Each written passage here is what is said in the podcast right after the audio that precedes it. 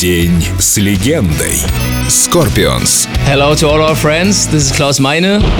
Клаус Майне. Солист Scorpions. Эксклюзивное интервью специально для Эльдо Радио. Немецкий романтизм и русская душа. Русская душа дает в себе какую-то грусть, глубину, меланхолию.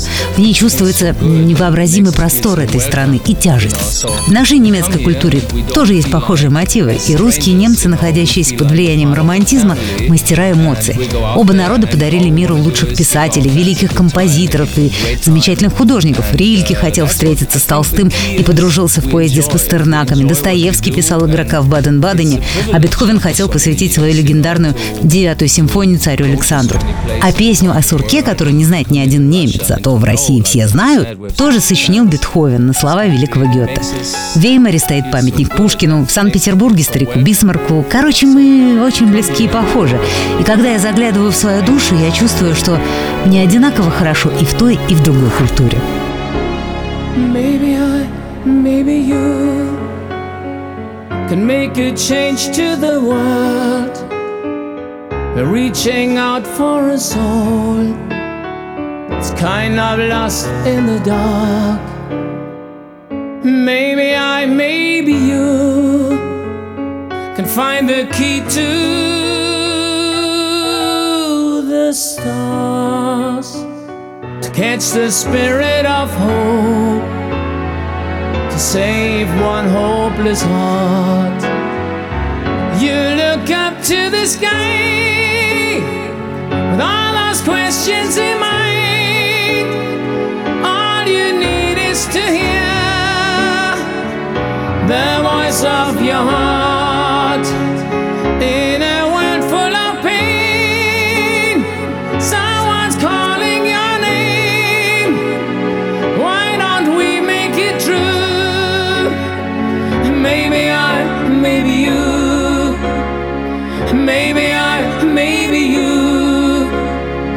Maybe I, maybe you.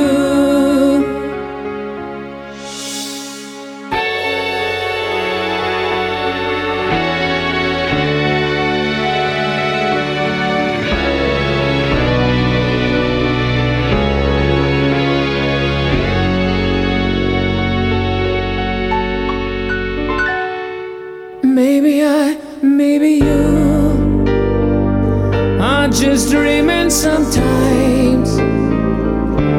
But the world would be cold without dreamers like you.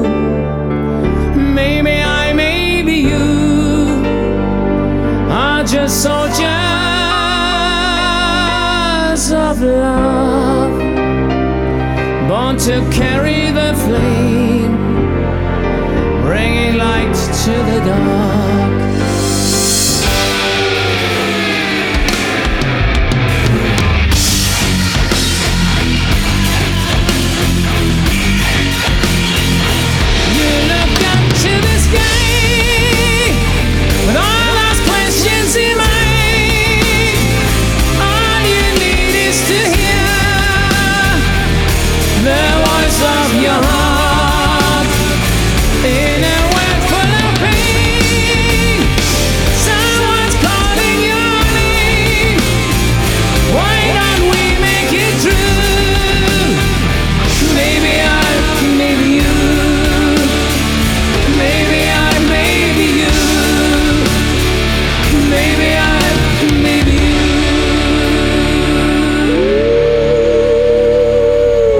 День с легендой. Scorpions. Только на Эльдо Радио.